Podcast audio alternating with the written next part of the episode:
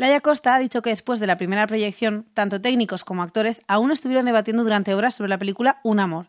Nosotros no nos vamos a extender tanto, pero algo sí que os contamos sobre la última película de Isabel Coixet. En relación a esto, posiblemente los rodajes sean una de las cosas más aburridas del mundo. ¿Cómo hacerlo espectacular? Pues con efectos especiales, que también es el título de una creación de Luciana Acuña y Alejo Mogillansky, o lo que es lo mismo, el grupo Crab y el Pampero Cine, que proponen el rodaje de tres travelings en el espacio público como pieza escénica, la performance de la muerte rodada con el artificio del cine, el asombro de la pantalla grande en directo, desde Buenos Aires, Alejo Mogillansky nos desgrana más pistas de esta performance que se podrá ver en La Mutant este viernes con entradas gratis. No sabemos a qué esperáis. Y si vais un poco perdidos y perdidas, que yo lo sé, con esto del Pampero Cine, no os preocupéis porque yo os traigo el curso express, el Pampero Cine en seis sencillos pasos. Esto es Última Fila, el programa de cine de Cultura Plaza y Plaza Podcast. Aquí estamos Álvaro de Vis, Clara Gorría y tú que nos estás escuchando. Acomódate que empezamos.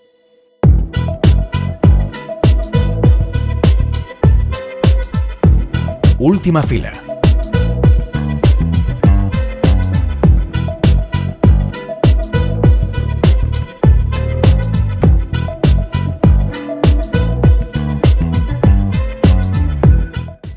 Ver, ¿quién no ha soñado con huir de la estresante vida en la ciudad para retirarse a un pueblo con su tacita de té, sus gafitas? Bueno, pues de esta manera Nat, de 30 años, se refugia en el mínimo pueblo, La Escapa. Allí cuida de una casa de campo que se cae a cachos y un perro que, bueno, no está mucho mejor, la verdad. Existen allí todo tipo de hombres también, esos que están tanto en el campo como en la ciudad. El chapa paternalista que realmente solo quiere acostarse con ella. El pijo que sonríe demasiado para acostarse con ella. Y un casero que disfruta infundiéndole miedo y también quiere acostarse con ella. También está Andreas, el chico de esta rara historia de chica y chico, un alemán que cultiva verduras y que se convertirá en la pasión obsesiva de Nat. En resumen, la sinopsis de un amor es bajo el sol de la Toscana, sale mal. El otro día hablando con una amiga me decía, ¿ya has visto un amor? Pensaba ir con mi abuela a verla. Y le dije, eh, si algo es un amor, es una película para no ir con tu abuela definitivamente a verla. A lo que ella me contestó, ¿entonces te gustó? Y ahí me quedé, o sea, no sabía qué responderle. Y me veo que tenía que venir aquí al programa a contar esta película y digo, es que sigo sin saber si me gustó o no. Porque es que la película genera atracción y rechazo. Y eso la verdad que es muy interesante porque es verdad que últimamente siempre busco a veces personajes que como que me den la razón. Igual ya eso empieza a aburrir un poco. Eh, y para ver si realmente me gustaba, si no, si estoy de acuerdo, si no estoy de acuerdo, he decidido recurrir a la manera más básica que existe para tomar decisiones. Una lista de pros y contras. Así que ahora Álvaro me va a echar una mano, voy a ir leyendo uno a uno pros y contras y luego vemos cómo queda el marcador, ¿vale? ¿Tienes papel y boli? Perfecto, lo cojo y en adelante. Venga, pues empiezo con los contras. A ver, el primero es que ella es insoportable. O sea, la misma Sara Mesa dice que es como el personaje literario más odiado de España, pero es que de, verdad es que es insoportable. O sea, es la típica amiga que no te hace ni caso y le dices, no hagas de eso, no vayas con tal, no hagas cual. Y ella es R. Bueno, es que es insoportable. Entonces, es el primer contra y el más importante porque sentía que esta película, de alguna manera, y entre comillas, no me gustaba. También es verdad que tiene un pro, el primer pro, es que habla de los hombres y con ello se entiende bastante bien la existencia del día a día de lo que es ser una mujer. Eh, creo que cualquier persona mujer que la vea entiende un poco esa presión constante y ese siempre tener que descifrar si hay un interés en lo que te están diciendo o si es genuino y esa tensión constante estar calculando todo el rato lo que dices, cuántos pasos das, un centímetro a la izquierda, media sonrisa a la derecha, pues está muy, muy, muy bien reflejada y eso me encantó. Otro contraste, otro, otros contras. Como ya he dicho, ella toma decisiones terribles y la primera es que se acuesta con el señor más raro del pueblo y que de verdad es un auténtico, o sea, un auténtico terrorista emocional, de verdad. Mm, si alguna vez os deja alguien con las gafas en medio del puente de la nariz y haciendo cuentas mensuales de casa con la calculadora y ni siquiera se digna a miraros, pues es que está claro, huides, es que ya no lo tengo que decir, ya llevamos muchos podcasts de feminismo sabiendo eso. Entonces, eso me ponía muy nerviosa y también lo pongo en la balanza de los contras.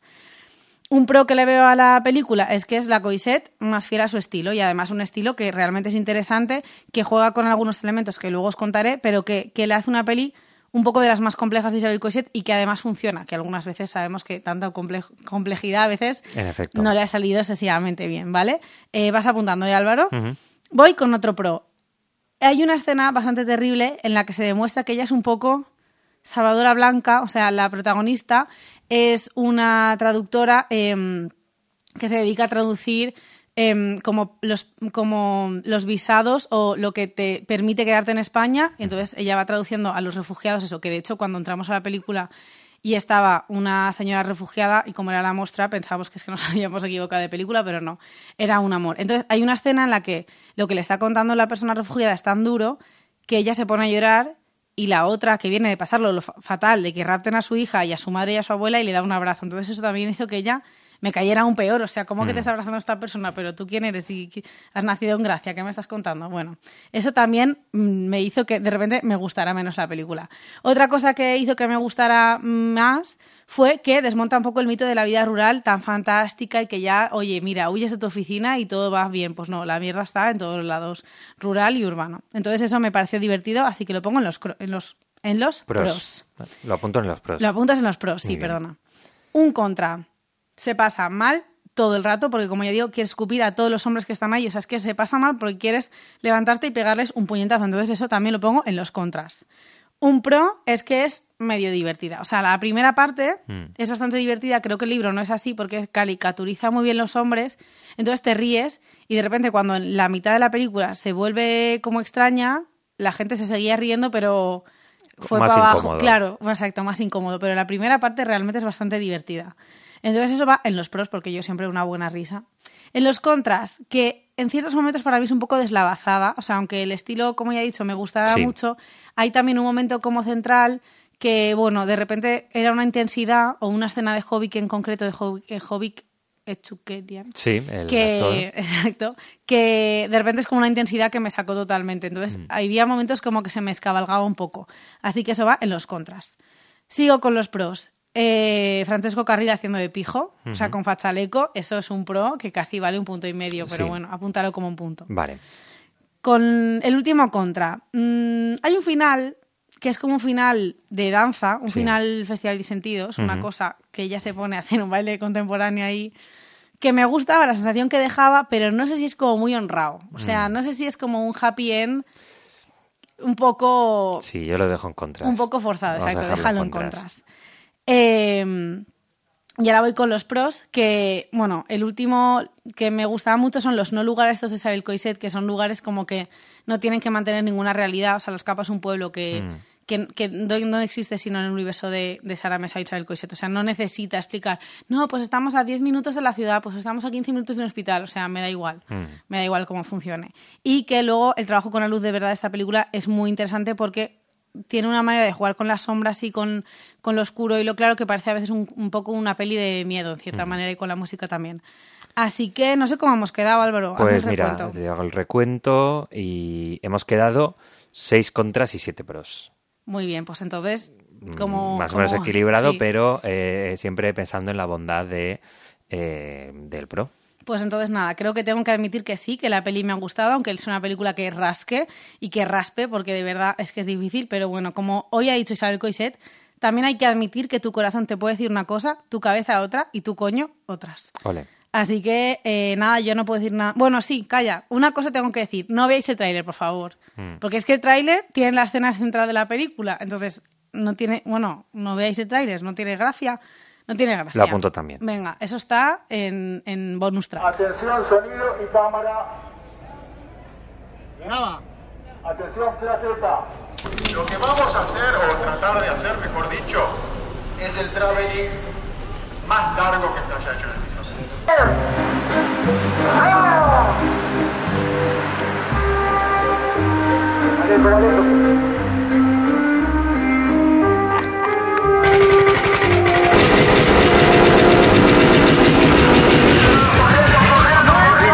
Luciana Acuña y Alejandro Mogillansky, miembro de dos colectivos emblemáticos de la creación contemporánea argentina, Grupo Crap y El Pampero Cine, presentan hoy en La Mutante efectos especiales, una performance que consiste en el rodaje de una película a la vista de todos. En esta pieza escénica Site Specific, la ciudad es el decorado de un largometraje imposible, donde el personaje muere y muere a lo largo de días, noches, inviernos, lluvias y tinieblas, en un larguísimo plano secuencia que posiblemente sea el más largo que se haya filmado. El público sigue el traveling, un rodaje con efectos especiales y todo, que pone en cuestión, claro, el dispositivo fílmico, el espectáculo y también la relación con el público. Parece divertido y lo es, pero también nos despierta unas reflexiones de las que no hemos querido escapar y que le hemos planteado a Alejandro Mogillansky en conversación telefónica.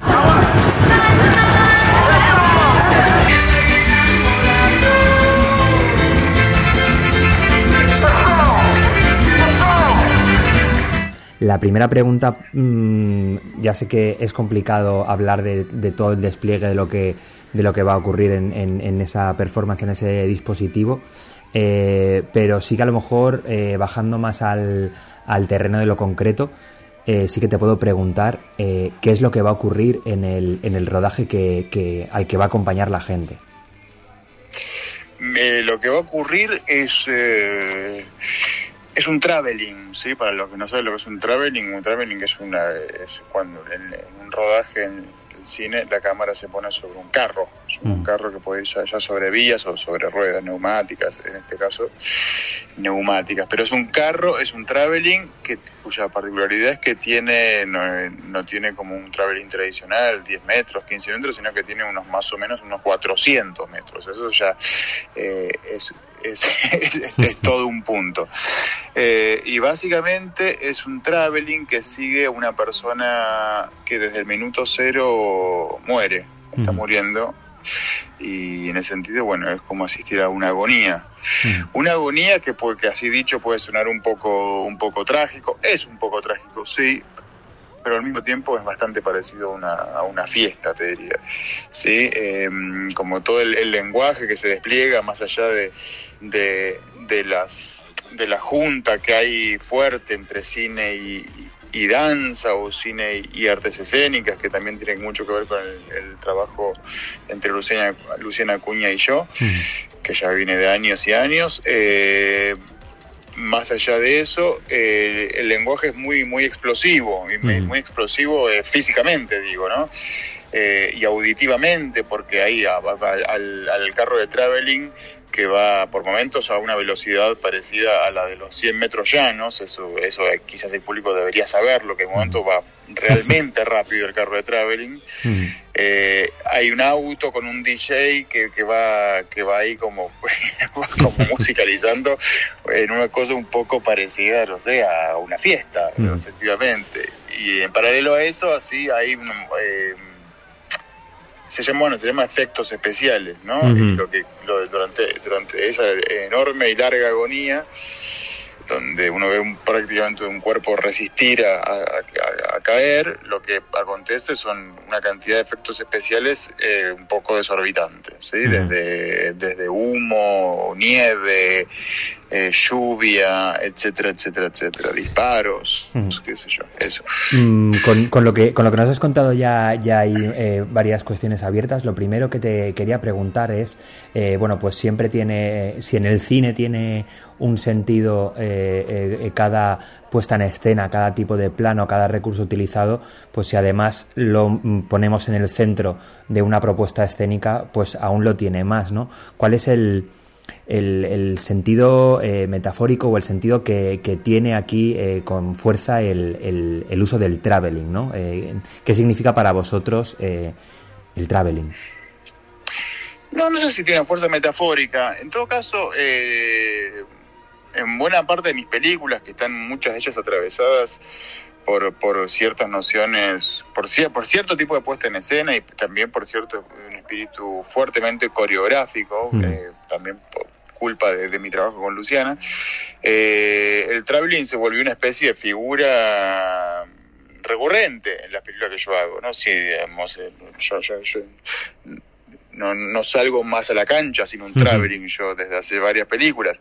Eh, y efectivamente tiene, eh, se volvió una figura de tal nitidez en, en, ese lenguaje eh, que bueno, que, que, que, se incorporó, se incorporó a un, a un lugar, en todo caso se mudó del cine a un espectáculo escénico, ¿no? Y en todo caso efectos especiales, si se quiere, es eh, cómo hacer de un rodaje, que es algo, para quienes hayan asistido a un rodaje una vez, es algo de un nivel de aburrimiento total para el que no está dentro de la película, ¿no? Es, no hay nada, probablemente nada más aburrido que ir a un rodaje si uno no está ahí en, puestos divertidos, ni siquiera, que, que efectos especiales es un rodaje muy divertido eh, ¿no? Eh, es efectivamente también pensar cómo un rodaje puede ser un evento totalmente divertido. Eh, más allá de eso, bueno, el traveling, qué sé yo, tiene, tiene lo suyo, ¿no? Hay una persona ahí arriba del carro, hay, en este caso hay dos, tres personas que tienen que tirarlo porque, porque va, tan rápido en un momento que hay que empujarlo a mucha velocidad y requiere mm. como mucha fuerza física. Eh, y es bueno, es como seguir una caravana un poco feliniana, si se quiere. Al mismo tiempo, el carro de traveling también, eh, lo que uno ve es efectivamente eso, es la resistencia de un cuerpo a caerse, a morir, ¿no? Eh, esa palabra resistencia siempre me, entusiasma como, como idea, no solamente física, sino política.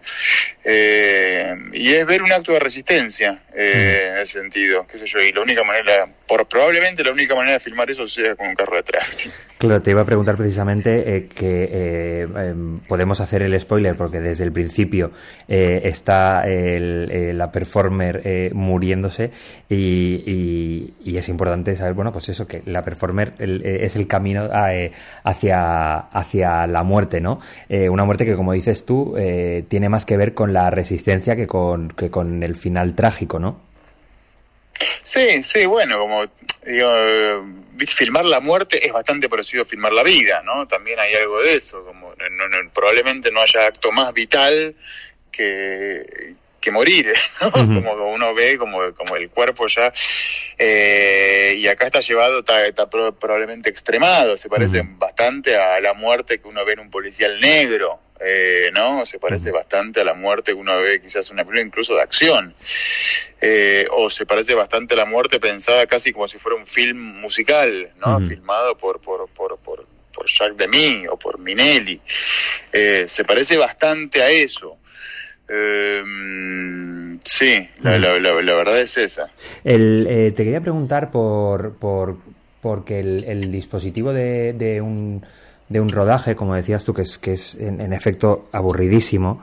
Eh, imagínate a los periodistas que nos tienen controladísimos de qué podemos ver y qué no. Y me interesa mucho que una, una, un dispositivo que normalmente en las ciudades eh, se mantienen como con mucho secretismo, eh, que, ponen parabanes para, para que no se vea. Eh, bueno, pues eh, cómo de interesante es que eh, cuál es la que sea la implicación del público total, ¿no? En este en este rodaje, que sea el público quien lo quien lo pueda seguir y que sea el público quien de alguna manera ocupe el espacio público junto con el con el rodaje, ¿no? Háblame un poco de eso. Este, bueno, es totalmente como lo dijiste, para que se entienda bien como...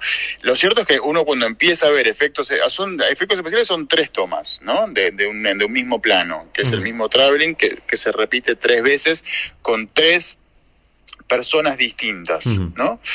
Eh, en este caso van a ser eh, tres actores y bailarines argentinos, eh, Milva Leonardi, Francisco Divar y Santiago Gobernori. Y, y, uno, por un lado, ve como la, misma partitura ejecutada por tres personas distintas, pero sobre todo, eh, uno en la, toma uno, eh, el público en efectos especiales no sabe muy bien todavía cómo hay que ver. Y lo cierto es que uno va aprendiendo a cómo mirar efectos especiales durante efectos especiales. Tal es así que en la toma dos ya uno ya entendió mucho mejor, porque, por ejemplo, eh, se arranca con, se, explica un poco lo, que le va, lo que va a pasar, se explica al público, pero a partir de ahí arranca un, carro de traveling de efectivamente 300, 400 metros, que llega a unas pantallas. En esas pantallas, recién ahí vamos a ver el carro, el, material filmado. No es que lo vemos en vivo en una pantalla como mm. si fuera la televisión, no uno lo ve bastante de una forma bastante parecida como lo ven los directores de cine, que primero filman y después miran. ¿sí? En ese sentido, se filma la toma 1, después se mira. Se filma la toma 2, después se mira, se filma la toma 3.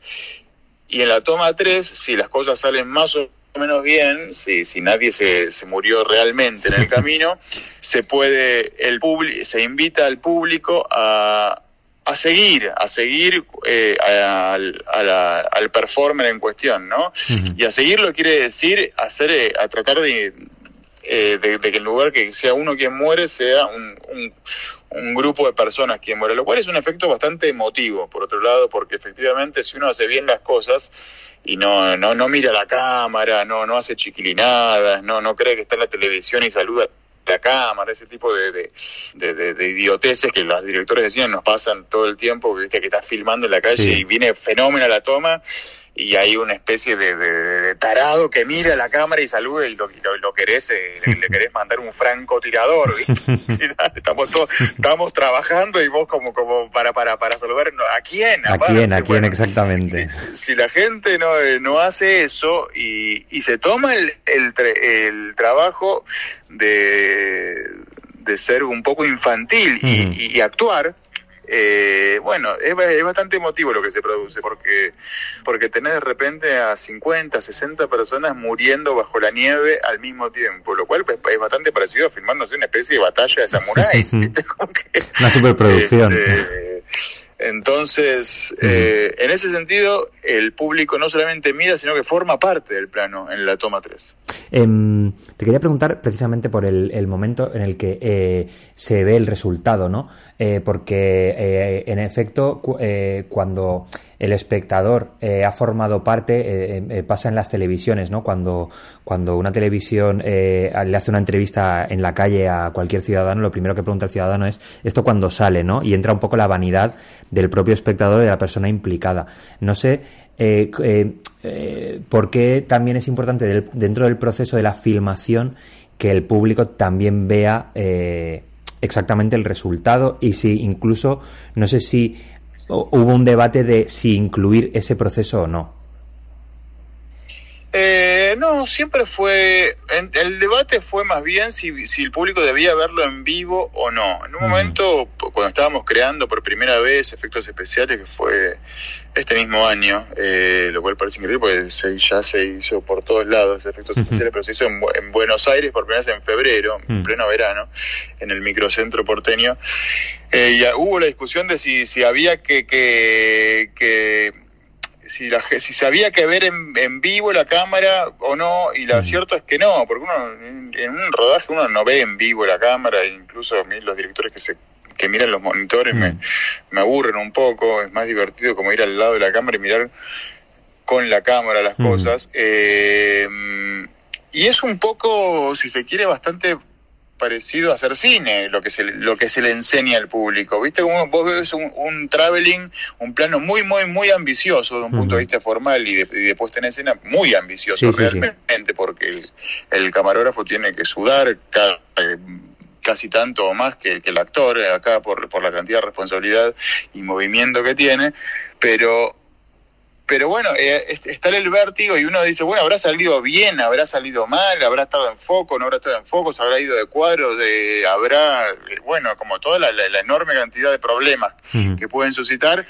Es como, que es el momento de decir, bueno, sentémonos a verlo y a ver qué mejoramos para la siguiente, ¿no? Eh, en ese sentido, el público un poco aprende a, mirar desde los ojos de un cineasta, te diría, en efectos especiales, algo es, extraordinariamente festivo, pero, pero se da cuenta cuando algo sale bien, cuando algo sale mal, cómo mejorar algo, y uno empieza a estar atento a, que salga bien, qué sé yo, viste, casi como, como cuando vas a... A, a, los Juegos Olímpicos, bueno, no, no, cuando ves los Juegos Olímpicos, más que vas, pero, pero ves, viste, que tienen eh, los de Garrocha tienen tres oportunidades, ¿viste? La mm. primera no, la segunda no, la tercera sí, y, bueno, y, es un poco es un poco olímpico el ejercicio, si quiere.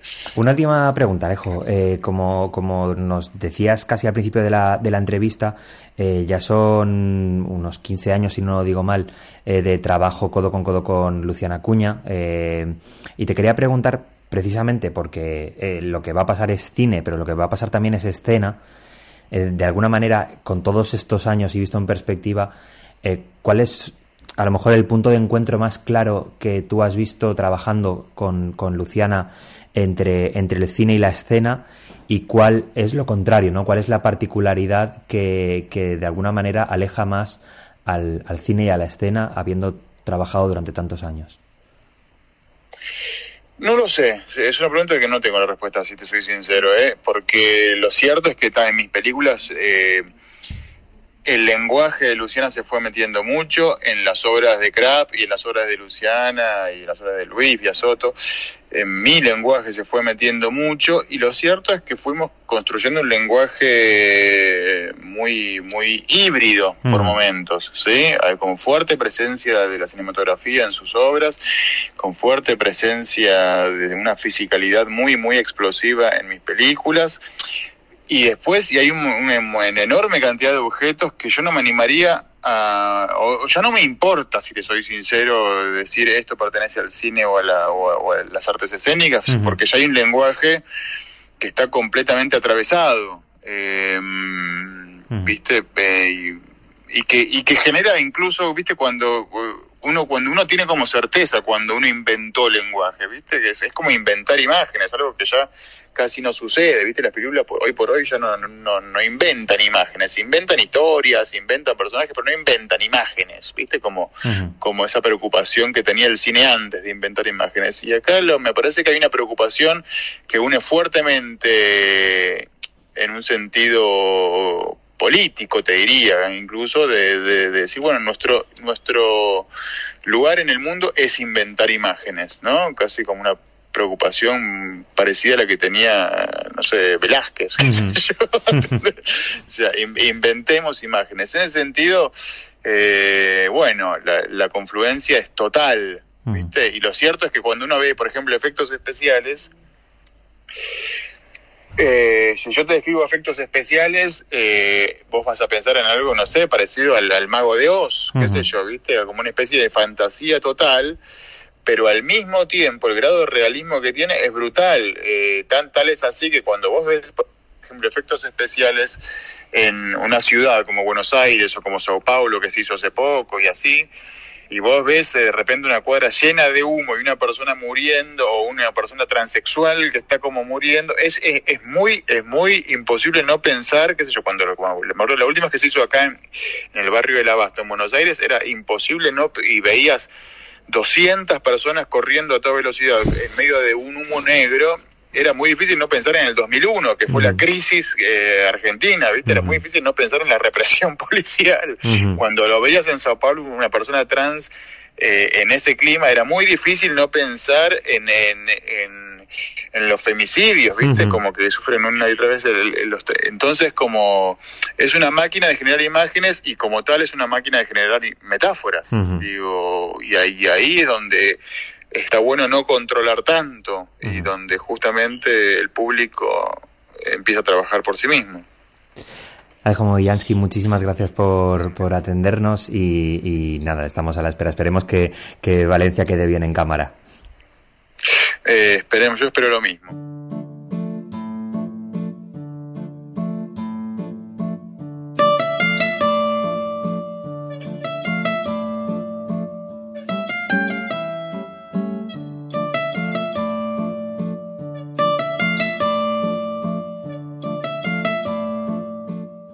Quizá conocisteis El Pampero por su maravilloso ciclo en filming, o puede ser que lo conocisteis porque sois super fans del cine argentino, o también porque os leísteis un especial de Caimán que hicieron en Lauken que quedó monísimo. Hmm. Yo reconozco que conocí al Pampero Cine por mi canal selecto de cine en Twitter, que es el Twitter de Marcelo Criminal, que puso el siguiente tweet.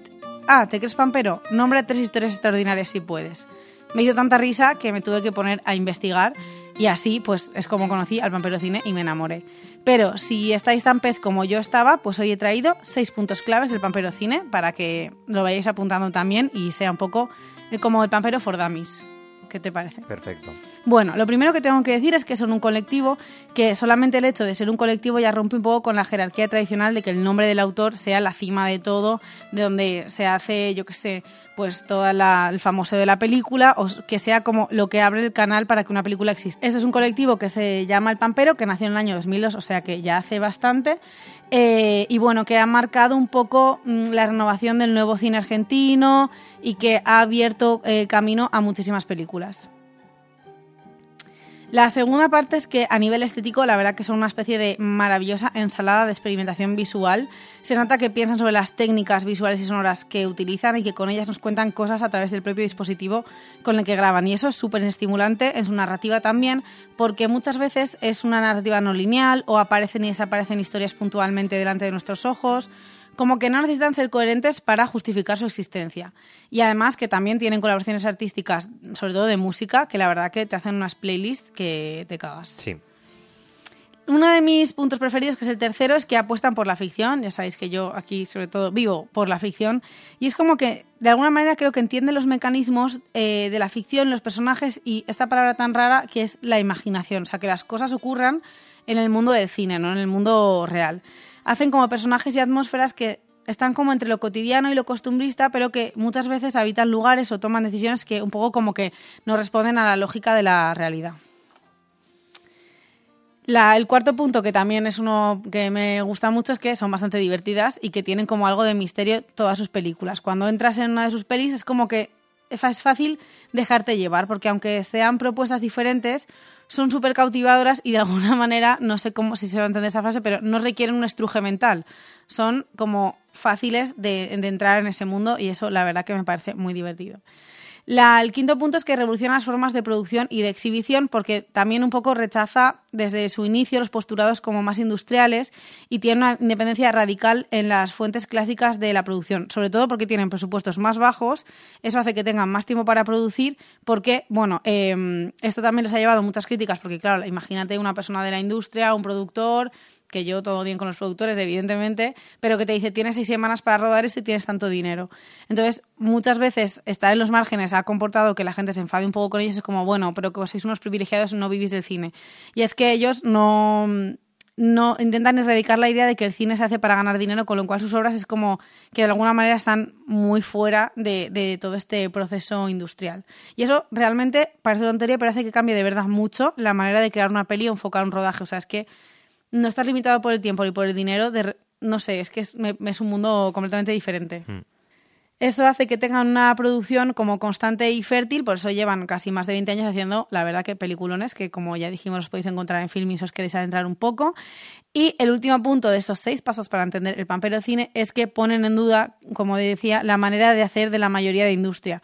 Ponen en duda em, lo que es un autor, ponen en duda lo que es un presupuesto, ponen en duda lo que es los tiempos. O sea, Trenkenlauken, que es una peli maravillosa y que se ha reconocido como maravillosa, es una peli que llevó a hacerla siete años, que eso es una locura. Así que, si os habéis apuntado estos seis puntos, mi siguiente recomendación es que vayáis a Filmin a ver el pampero y la otra es que leáis un poquito y la otra es que veáis entrevistas y así hasta Y si veis Trenkelauken, eh, tenéis la entrevista a Laura Chitarella en última fila también llevamos ya dos del Vampiro. Con, el programa de hoy llevamos dos. Vamos a ver si hacemos exactamente, si en la siguiente temporada eh, a ver cuántos tenemos. Ojo, ¿eh? Eh, bueno, pues eh, os hemos eh, dejado con, todo bien hecho todo el fin de semana. Nos vemos esta tarde en, en efectos especiales en la Mutant. Y si no, nos escuchamos dentro de siete días. Adeu.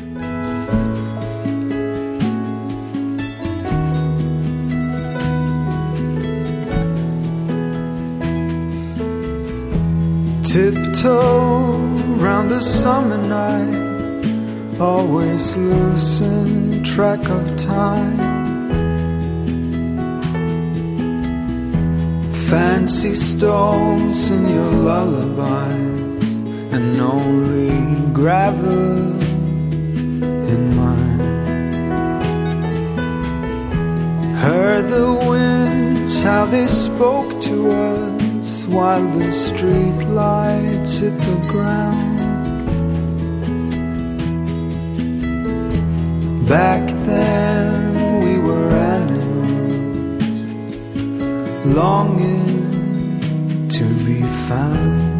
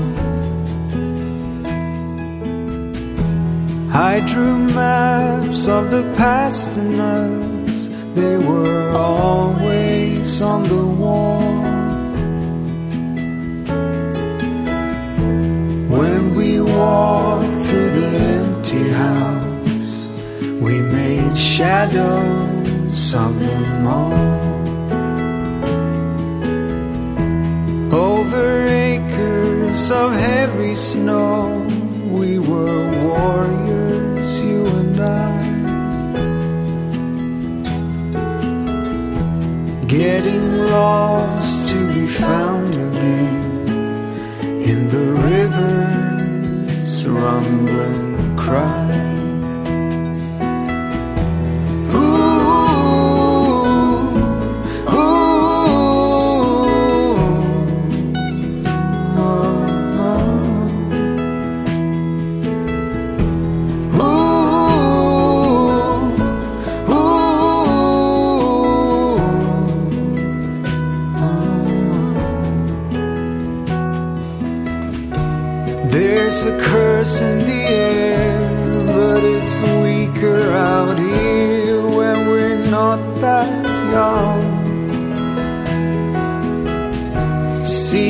Towering hills, they will do as they please with a preaching tongue.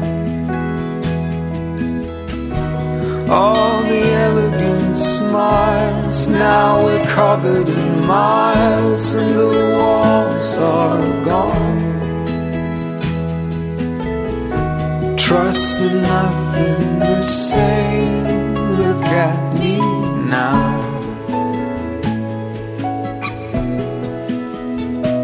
Look at me now.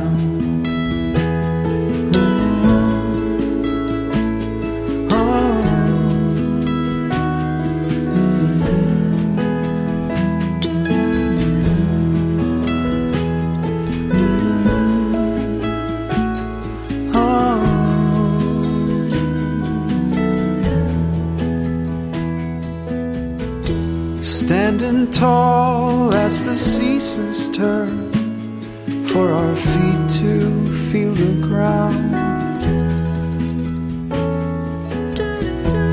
Little birds on the redwood floor swallow